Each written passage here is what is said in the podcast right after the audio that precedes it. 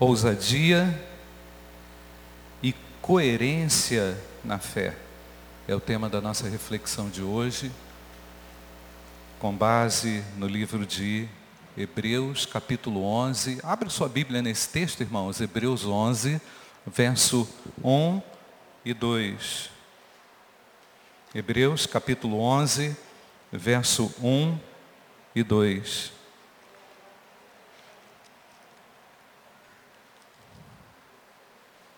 Creio que nesse ponto, queridos, no livro de Hebreus, o autor, que a gente não sabe quem é, esse livro aqui nós já falamos, ele é de autoria anônima. O autor está preocupado com a coerência daqueles que professam o nome de Jesus. E quando a gente toca nesse assunto coerência, a gente se pega em muitas situações.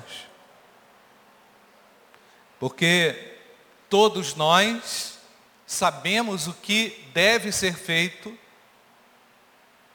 mas nem sempre conseguimos fazer aquilo que deve ser feito.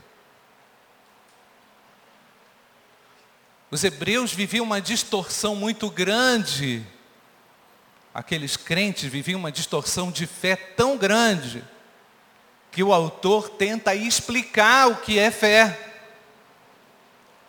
Para que aqueles que diziam-se cristãos retornassem para um ponto onde eles pudessem sim desenvolver a sua vida cristã. Será, por exemplo, que a fé que eles professavam ali, ou diziam professar, era uma fé tradicional? Será que a fé que eles diziam viver ali era uma fé emotiva?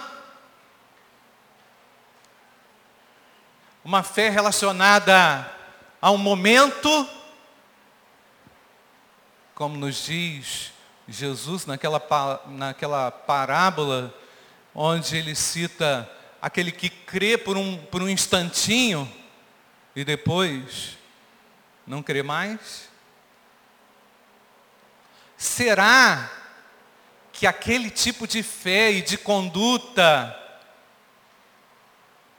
traria uma vida vitoriosa uma vida que justificasse ser vivida.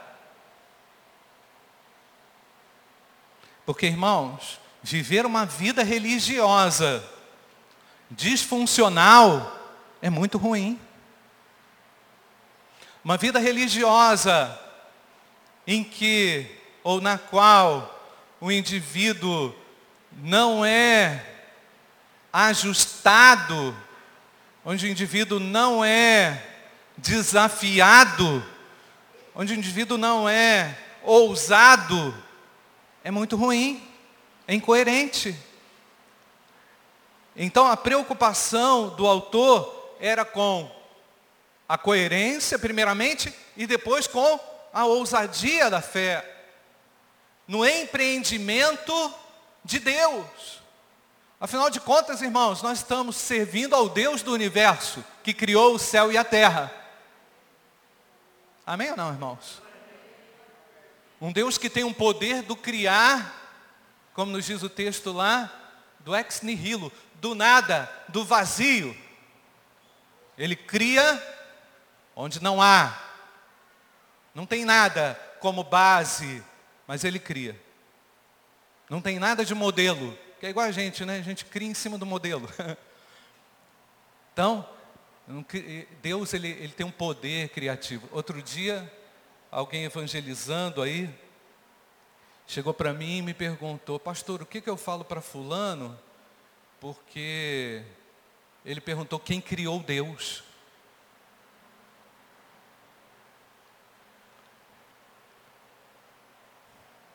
Deus não foi criado por ninguém, ele é autoexistente, ele é pré-existente.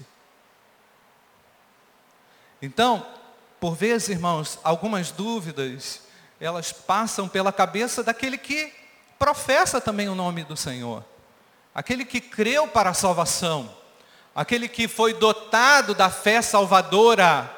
Nós poderíamos resumir aqui rapidinho, né, irmãos, que a gente não vai dar, não, não vai dar tempo para isso, mas pelo menos quando a gente fala de fé, a gente tem que pensar é, primeiramente, naquele arcabouço de crenças, naquele conjunto de crenças, como uma fé, por exemplo, a fé cristã. Nós temos que pensar na fé salvadora, que é aquela que Deus concede a nós, num momento de desespero, e nós confirmamos a nossa confiança nele para a nossa salvação. E temos que entender também, irmãos, a fé que motiva o dia a dia da nossa vida, conforme o, conforme o texto nos ensina, que o justo viverá, como irmãos? Pela fé. Então, ele reúne um conjunto de crenças, ele creu em Cristo para a salvação, a fé salvadora, e ele também reúne fé nos seus empreendimentos diários. Não é assim, irmãos? Por exemplo, eu não aguento mais o meu emprego. Ai, mas eu tenho fé na promessa de Deus que o Senhor vai tocar no coração do meu chefe. E amanhã ele vai me chamar na sala dele vai falar assim: vou te dar um aumento. Calma, de trabalho. Aí tu, ele fala assim, vou te dar um aumento amanhã, Beto. Aí tu chega lá, tu tem outra, outras panelas para lavar. Então, o que, que acontece? O autor preocupado com isso diz, ora, a fé é a certeza, ou então o firme fundamento daquilo que esperamos e a prova das coisas que nós não vemos. Por exemplo, nós não vemos, nós temos ali o desenho do projeto, não é? Está lá o desenho do projeto. Pela fé, aquele projeto vai ser 100% realizado. E vai ficar melhor ainda. Amém, irmão Sérgio? Amém, Nilson? Amém, Gilson? Vai ficar melhor.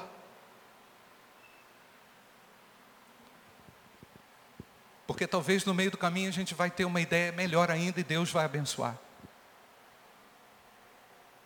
Então, a fé tira a noção do caos, ainda que o caos exista. Ele é real, ele tira essa noção do caos e de que nada vai dar certo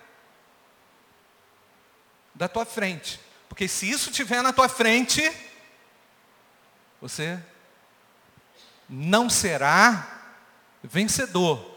E a fé, irmãos, que o autor aos Hebreus aqui apresenta é uma fé que realiza, uma fé que empreende com base na promessa de Deus, não é no imaginário, não. Não é em cima do que eu quero, não. É em cima da palavra de Deus. Porque tem muita gente que fica empreendendo em cima do vazio, em cima do desejo, em cima da ideia que não vai dar certo. Não vai dar certo. Não tem. Nós não podemos quebrar princípios. Portanto, queridos, a fé não é uma manipulação daquilo que eu quero para aquilo que eu quero, conforme me convém. Muitas vezes a fé vai exigir você fazer algo muito complicado. Algo muito difícil de ser feito. Não é verdade? Por exemplo, tu brigou com a tua sogra. Não acontece. A tua sogra que briga contigo. Tá, é sempre assim, é de lá para cá. Tua sogra brigou com você. A mulher está de mal contigo. E aí, na hora do almoço? De domingo, que está aquele franguinho ali te esperando. Na hora de orar, Senhor Deus, abençoe esse frango. Tu pede pelo frango e não pede pela sogra. Você é desafiado a olhar para aquela situação. A fé, muitas vezes, irmãos, vai nos fazer lidar com algo muito difícil. eu perdoo essa mulher que fica falando mal de mim toda hora. Eu perdoo, porque eu sei que esse é o caminho.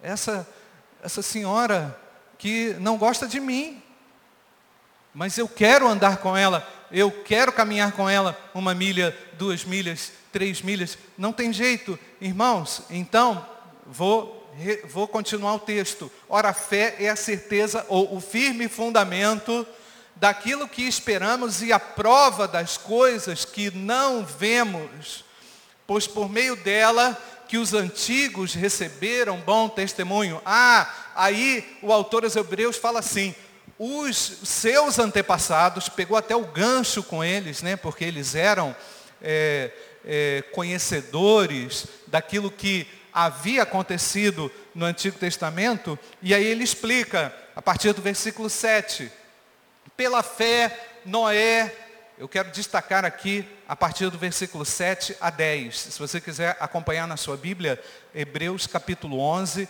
verso de 7 a 10. E se você perceber que tem alguém sem Bíblia aí, algum visitante, algum amigo, compartilhe a sua Bíblia com ele, porque isso é demonstração de cuidado. Hebreus capítulo 11, verso 7 até o verso 10. Pela fé, Noé, quando avisado a respeito das coisas que ainda não se viam, Olha só o texto, irmãos. Movido por santo temor. Um temor que ultrapassa qualquer capacidade humana. É um temor santo. Construiu a arca para salvar a sua família. Por meio da fé, ele condenou o mundo e tornou-se herdeiro da justiça, que é segundo a fé. Pela fé, Abraão quando chamado, obedeceu e dirigiu-se a um lugar que mais tarde receberia como herança, embora não soubesse para onde estava indo. Pela fé peregrinou na terra prometida, como se, como, como se estivesse em terra estranha, viveu em tendas, bem como Isaac e Jacó, cordeiros da mesma promessa, fé na promessa pois ele esperava a cidade que tem alicerces, cujo arquiteto e edificador é Deus. Versículo 6, vamos pular para o versículo 6, eu quero todos, todo mundo lendo comigo aqui, Hebreus 11, 6. Sem fé é impossível agradar a Deus, pois aquele que se aproxima dele precisa crer que ele existe e que recompensa aqueles que o buscam. Ou seja, eu estou vivendo no deserto, mas Deus me recompensa. O sol está quente, mas Deus me recompensa. E patinga um calor de 40 graus. O Senhor manda construir ali um freezer. Ou manda construir um aquecedor, porque vai cair neve em Patinga. Aí eu vou, construo um aquecedor. Todo mundo comprar aquecedor, porque vai cair neve em Patinga. Você já pensou, irmãos? Tudo branquinho. Algo impossível de acontecer. Noé foi construindo aquela arca igual um doido. Muitas vezes você vai considerar, ser considerado assim. Um doido. A pessoa vai dizer, mas você não desistiu ainda? Não, porque eu creio na promessa do meu Deus. Verdade ou não, irmãos? O que, que vai ancorar esse negócio? É a promessa do meu Deus. Está tudo errado, tudo fora do lugar, tudo desordenado mas não pode faltar coerência, ousadia e coerência. Então, a fé salvadora faz bater no peito e faz a gente dizer que realmente somos salvos pela misericórdia e graça de Deus. E a fé mantenedora é a fé que diariamente é alimentada através de desafios contínuos. E quer saber, irmãos? Se você não é desafiado na fé, Deus promove um negócio que faz balançar o seu chão. Não é assim, irmãos? É verdade ou não? Ah, mas eu não contava com isso. É, mas rachou aquele concreto tão sólido que você achava. E agora vai exigir de você o que, irmãos? O que vai exigir? Fé nas promessas de Deus. Então, irmãos, a fé é muito bem definida aqui no texto de Hebreus e apresentada como um firme fundamento. Ela fica embaixo, a fé fica por baixo, a esperança por cima. Então, onde é que eu estou calcando a minha vida espiritual? Onde é que eu estou calcando a minha fé e as minhas decisões diárias naquilo que Deus falou e revelou na sua palavra? Você pode observar, o crente quando começa a ler as escrituras, quando começa a ler a palavra de Deus, ele começa a ficar mais ousado.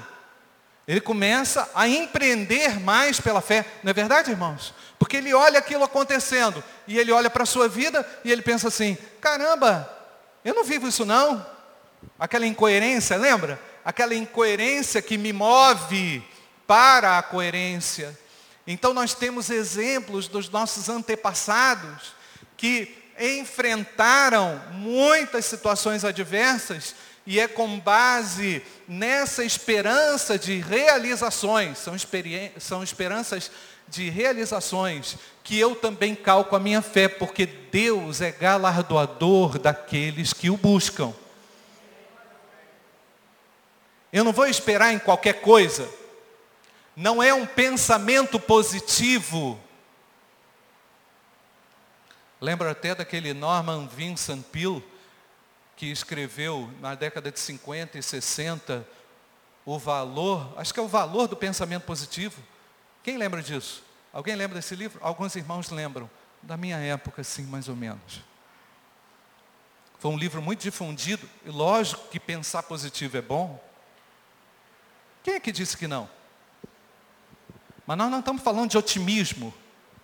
Otimismo é muito diferente do que fé. Porque por vezes, ninguém vai te, vai te achar otimista, vai te achar louco. Não é verdade, irmãos? Vai te achar maluco. O cenário de otimismo e positivo é bom, mas ele falseia. Ele falseia ao que não pode ficar oculto, que é a fé. Porque sem fé, irmãos, é o quê? Impossível agradar a Deus. Agora, essa fé, essa fé diária, não é, irmãos? Da manutenção da nossa vida. Onde você vê impossíveis surgindo toda hora, obstáculos surgindo toda hora, intempéries surgindo toda hora. Você não pediu para aquele negócio acontecer. Você não pediu para aquilo ali aparecer, mas vai aparecer, irmão. Se não apareceu, vai aparecer. Normal na vida cristã. E eu não estou pessimista com isso.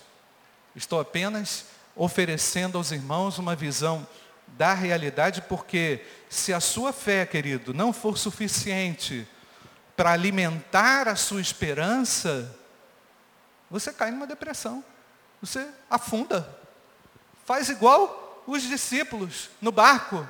A ótima representação da fé que garante o desenvolvimento é aquela tormenta de Jesus no barco. Jesus entra no barco e fala assim: Nós vamos passar para o outro lado. Tá legal, Jesus, nós vamos lá para o outro lado. Não tem ninguém lá, né? Mas nós vamos lá. Entra todo mundo no barco. E o que acontece, irmãos? Ondas que cobrem o barco. É ou não irmãos? Jesus está no barco, mandou ir.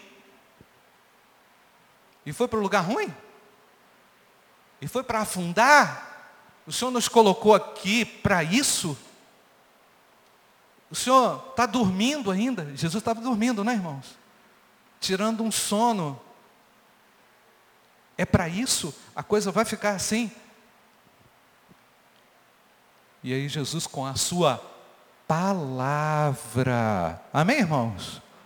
Com a sua palavra define o clima, define a estação e conduz a trajetória. E todo mundo fica assim, estupefato com o que o Senhor fez. E aí Jesus fala, volta para eles e diz o quê? Homens de pouca fé. Ou seja, fé mantenedora. Fé mantenedora. Fé que garante que mesmo na situação não prevista, o Senhor vai me fazer chegar a um lugar seguro. Amém, irmãos? Não se desespere. Então, a esperança, perdão, a, a fé é esse fundamento, a esperança por cima, para nos dar suporte, para não deixar morrer a, o nosso desenvolvimento espiritual. Então, alguns crentes seguros da sua salvação, mas eles não são seguros das suas realizações. Eles empreendem, mas muitas vezes esse empreendimento é na força humana. A força humana é importante, irmãos, mas é a fé que vai me encher de esperança. Não é verdade, irmãos? Às vezes você pensa que vai fazer uma coisa boa e não fica tão boa. Lá em casa eu fui colocar um armário ontem, pelo amor de Deus. Até que eu montei direitinho, né, amor? Mas na hora de colocar, falei, caramba, que coisa boba que eu fiz. Né? Não tem fé, né, amor? Não tem habilidade, não tem competência. Às vezes a gente pensa que vai fazer uma coisa e não dá certo. É assim ou não, irmãos? Nós lidamos com isso. E o Senhor está sempre nos fazendo lembrar sempre nos fazendo lembrar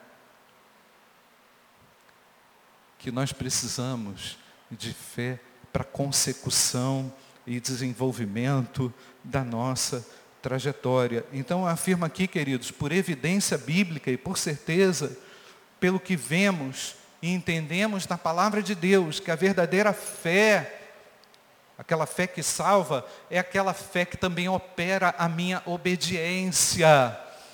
É impossível o indivíduo que diz ser salvo por Cristo não ser incentivado a essa fé obediente, essa fé que te faz olhar para a palavra de Deus todo dia, porque todo dia o Senhor quer fazer a manutenção da nossa fé. Todo dia o Senhor quer operar a nossa fé.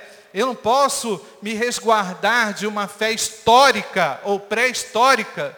Ela é importante. Mas se essa fé que você diz ter no Senhor é uma fé legítima e verdadeira, diz ter tido, né? No Senhor, foi uma fé legítima e verdadeira, essa fé é operosa hoje também, ela funciona hoje também. Então o autor aos Hebreus, ele ancora a sua afirmação de fé na vivência dos antepassados, incentivando os crentes a provarem de uma fé segura, uma fé que garante evidências íntegras de realizações. Irmãos, não tem coisa melhor do que você depois de empreender em fé e Deus confirmar aquilo, você descansar e falar assim, caramba, como é que eu pude fazer isso? Não é verdade? Eu tenho certeza que Abraão, Isaac e todos aqueles, e Noé, depois de todas as suas realizações, disseram assim: Eu fui um doido. Aí depois ele descansa e fala assim: Puxa, que bom, que bom que eu fui doido, porque importa mais agradar a Deus do que aos homens. Às vezes você está preocupado em agradar tanta gente. Às vezes você está preocupado em demonstrar para tanta gente. E esquece de quem tem que dar aprovação a você é o seu Deus. E é por isso, irmãos, que por vezes nós fracassamos na fé, porque queremos fazer aquilo para as pessoas, para A, para B e para C para impressionar, para dizer que sabe, para dizer que pode. E aí Deus faz quebrar esse orgulho nosso aí. Dá errado o negócio que você fez, diz que fez. Ele mostra, ah, tá vendo? Tu não sabe nada. Você precisa de mim.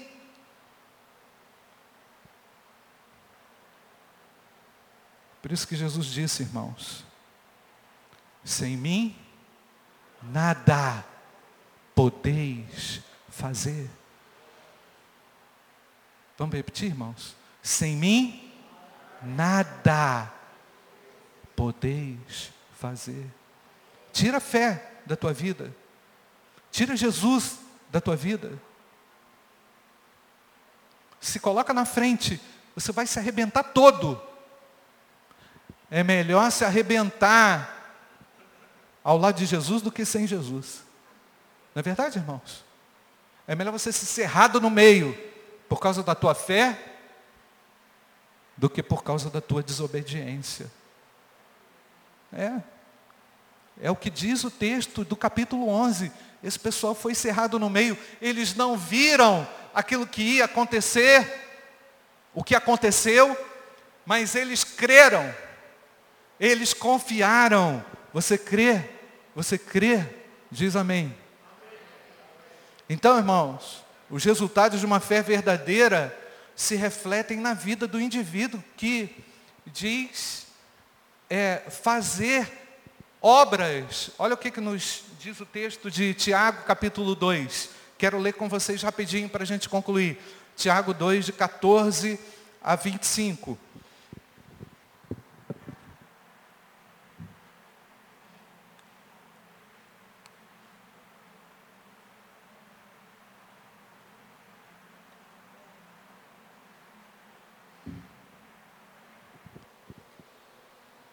De que adianta, meus irmãos, se alguém dizer que tem fé e não tem obras? Percebe, irmãos? Obras aqui, logicamente, não salvam. As obras não salvam, mas as obras acompanham os salvos. Obras realizadas pela fé. Não são obras humanas.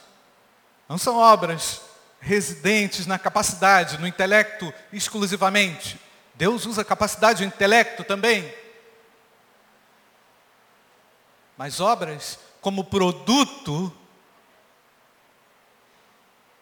do milagre de Deus, de uma realização que Deus fez.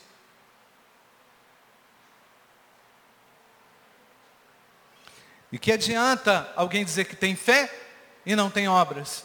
Acaso, a fé pode salvá-lo se um irmão, uma irmã estiver necessitando de roupas e de alimento de cada dia e um de vocês lhe disser, ah, vá em paz, né?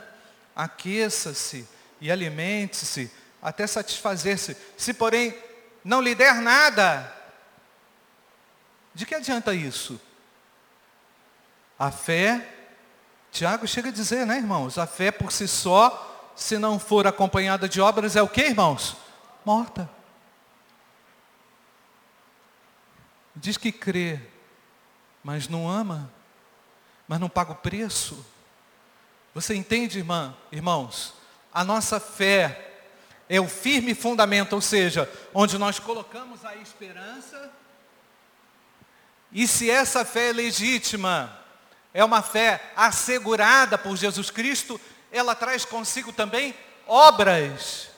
Obras que são realizadas por meio da fé. E não tem desculpa. Sabe por quê, irmãos? Ainda que você diga que não tem, mas você pode dividir o que tem. Não é verdade? A pessoa fala assim: ah, eu não tenho para dar, mas você pode dividir o seu almoço, por exemplo. Não é verdade? Você tem um almoço, arroz, feijão, um ovo frito. Corta o ovo frito na metade, no meio do olhinho assim, ó. Pega um pouco de arroz, um pouco de feijão e divide. Você entende? E Deus faz multiplicar. É assim. É verdade ou não, irmãos? Pessoas às vezes falam que não tem. Não tem não. Tem sim. Tem. O problema é que não consegue dividir, não consegue dar. O problema é esse.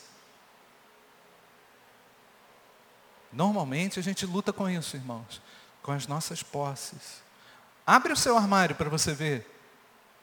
Abre o seu armário para você ver. Você diz que não tem. Tem sim. Então, nós estamos aí, irmãos, enfrentando inúmeros desafios e continuaremos pela vida enfrentando um tanto de outros desafios. E eu gostaria de lembrar que existe uma fé tão falseada, tão mascarada, tão, tão é, é, estranha ao Evangelho, que o próprio Senhor Jesus, lá em Mateus capítulo 7, versículo 22 e 23, diz assim: Muitos me dirão naquele dia, Senhor, Senhor, não profetizamos nós em teu nome, e em teu nome não expulsamos demônios, e em teu nome não fizemos muitas maravilhas, então lhes direi abertamente, para todos ouvirem, abertamente é o que o Senhor vai falar, nunca vos conheci. Apartai-vos de mim, vós que praticais a iniquidade. Percebe, irmãos? Obras realizadas em cima da iniquidade, falseadas, falsificadas, demonstração de milagres, de realizações que confundiram até os realizadores. Porque dizendo, nós não fizemos no teu nome? E o Senhor vai falar, não, não, não, não, esquece. Então, quando falamos sobre a fé legítima, salvadora, há também uma fé falsa, que não salva, uma fé que se preocupa com sinais, mas não se preocupa com a integridade, não se preocupa com a pureza, não se preocupa com a salvação, com o amor ao próximo. É uma fé espetacular. É uma fé espetaculosa, diria. Falseada, demonstrada em sinais, mas vazia de significado. E quer saber? Que atrai muita gente. Atrai muita gente. Tem muita gente que fica assim, vidrado nisso. Verdade ou não, irmãos? Fica muita gente assim, ah. Igual outro dia uma pessoa que veio aqui e depois chegou para mim e falou assim, pastor, na sua igreja não acontece milagre. Eu falei, ah é? O que, que tu está esperando? O que, que tu está esperando da minha igreja? Tem gente que espera isso. Tem gente que vive atrás disso. Mas por não conhecer ou por desconhecer o ensino do Evangelho, estão também iludidas. Então, a Bíblia nos ensina, irmãos, que o pecador, presta atenção, a Bíblia ensina que o pecador é salvo somente pela fé e não pelas obras. Nós dependemos totalmente de Deus para a nossa salvação. Eu dependo totalmente de Jesus. Eu estou aqui, irmãos, junto com essa igreja, porque eu me sinto devedor ao Senhor por aquilo que Ele fez na cruz. Eu me sinto eternamente devedor. E por mais que eu fa... quanto mais eu faço, mais eu sinto o peso dessa dívida. Apesar de me livrar de toda a culpa, eu sinto que a minha recompensa ao servir ao Senhor com amor e com dedicação é o mínimo dos mínimos que eu posso fazer. Por Ele que tudo fez por mim. Verdade ou não, irmãos? Nós estamos aqui para crescer na nossa fé. Você veio aqui, meu querido, nessa manhã, para ser desafiado a viver pela fé. Na situação que você está, situação que se apresenta a você. É, pastor, tem uma situação lá em casa, tem uma situação no meu trabalho, tem uma situação no meu vizinho, tem uma situação no meu orçamento. Tem uma situação que eu não sei lidar com ela. Todos nós, irmãos, estamos aqui porque temos, temos dificuldades inúmeras de lidar com uma série de situações com que temos que conviver. Verdade ou não, irmãos? A vida é difícil. A caminhada e a jornada, se não for impregnada de ousadias de fé e de realizações de fé, elas desencorajam o crente. É verdade ou não, irmãos? O cara entra num comodismo, entra numa tradição de religiosidade que não tem vida nisso, irmãos. A única coisa que aparece é a caduquice do indivíduo, e caduquice não falta. Não é verdade, irmãos? Caduquice e chatice não falta. Falta ou não? Aparece. Mas a esperança que alimenta a vida do crente, ela é baseada num firme fundamento das coisas que eu espero acontecer. Eu espero acontecer porque o meu Deus garante e promete. E se ele prometeu, pode acreditar de todo o seu coração. Agora, se ele não prometeu, volta atrás. Se ele não garante, volta. Você pode estar, estar numa fábrica de ilusões. E nós não estamos. Igreja não é fábrica de ilusões. Não é fábrica de fazer maluco. Igreja e vida cristã é uma usina de realizações onde Deus dá o comando através da sua palavra. E se ele falou, vai acontecer. Você vivo ou morto vai acontecer. Outro dia fazendo um funeral aqui, aqui onde está esse púlpito aí, a pessoa chegou para mim e falou assim, pastor, depois do culto tinha pessoal quebrantado, porque assim, se tu não resolve em vida uma coisa com alguém, depois tu vai chorar a dor da, da decepção, a dor do, sei lá do que, do martírio. Não adianta, morreu, acabou. A pessoa chegou para mim e falou assim, pastor, essas pessoas que estavam aí, todas precisaram ouvir isso aí, que o senhor estava falando, para elas poderem se arrepender. E foi bom o senhor ter falado isso, porque o fulano que está aí, ó, deitado aí, cansou de falar e eles não ouviram. Não é assim, irmãos? Às vezes não é por bem, mas é pelo pior momento. Mas a bênção de Deus vai se cumprir. A promessa de Deus vai se cumprir. Você vivo ou morto.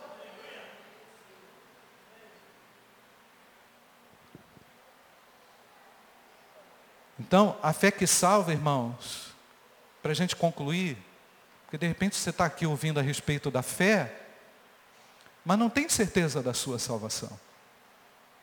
E acontece às vezes da pessoa é criada na igreja, ouve de fé, de fé, de fé, mas ela nunca teve uma experiência de fé com Jesus. Ela não é salva. Sabe orar, sabe cantar, sabe um monte de coisa, mas não vive nada. Não tem, não tem é, é, o Espírito Santo. A verdade é essa, irmãos. Não recebeu o Espírito Santo na salvação. Olha o que, que diz o apóstolo Paulo. Pois eu sei em quem tenho crido, e estou certo que é poderoso para guardar o meu tesouro até aquele dia. 2 Timóteo 1,12. Você tem certeza da sua salvação, meu irmão? Está correndo atrás daquilo que vai se acabar? Do vil metal? O tesouro aqui, que Deus diz ser assegurado e guardado, Ele garante até aquele dia Você está investindo em quê? Então, Paulo fala que deposita a sua alma, olha que metáfora, a entrega da minha confiança a Jesus, a pessoa do Cristo ressurreto e vivo. Percebe que é uma fé que liberta o indivíduo das prisões desse mundo. É uma fé que ultrapassa a fronteira da vida, que é tão breve e tão passageira. Uma outra metáfora, comparação. A fé bíblica é aquela que te leva a Cristo, que faz vir a Cristo. Todo aquele que o Pai me dá, virá a mim. E o que vem a mim, de maneira alguma lançarei fora. João 6,37. Essa é a fé salvadora. Você vai a Cristo pela fé. E Ele te recebe. E Ele te trata. Eu já falei aqui, vou repetir porque eu me lembrei agora da história, quando eu caí do telhado. Tinha 12 anos. Fui subir num telhado cheio de limo, caí. Caí, quebrei o braço. Aqui aqui, esse braço quebrado. Ficou tudo mole. Caí em cima do braço. Comecei a chorar. Aí eu falei, meu pai vai me matar. Eu estava com medo do meu pai me matar. Quem é que não tem medo do pai matar? Às vezes a gente fica pensando que o pai vai matar. Fiquei com medo do meu pai me matar. Nem chorava pela dor, o braço todo assim.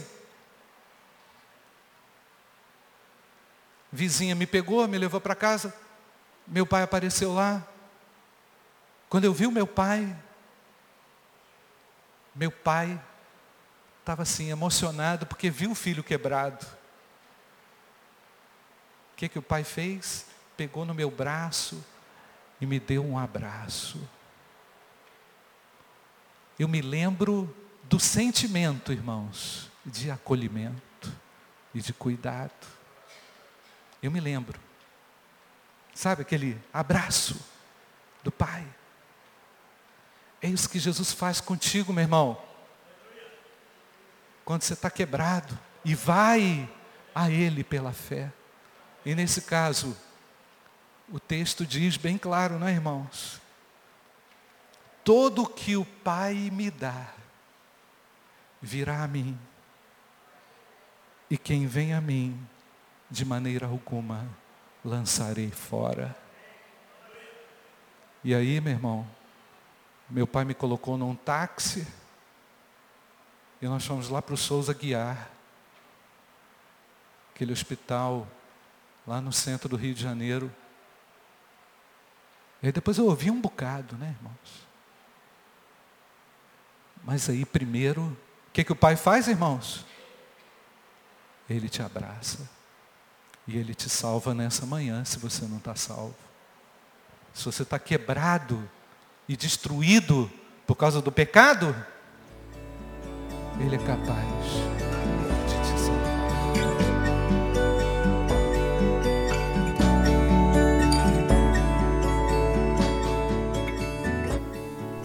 A Igreja Batista do Bom Retiro tem plena convicção de que a palavra de Deus é poder para salvar e transformar vidas. Nosso desejo é que essa mensagem tenha alcançado seu coração. Para saber mais sobre quem somos e em quem acreditamos, acesse ibbrpatinga.com.br.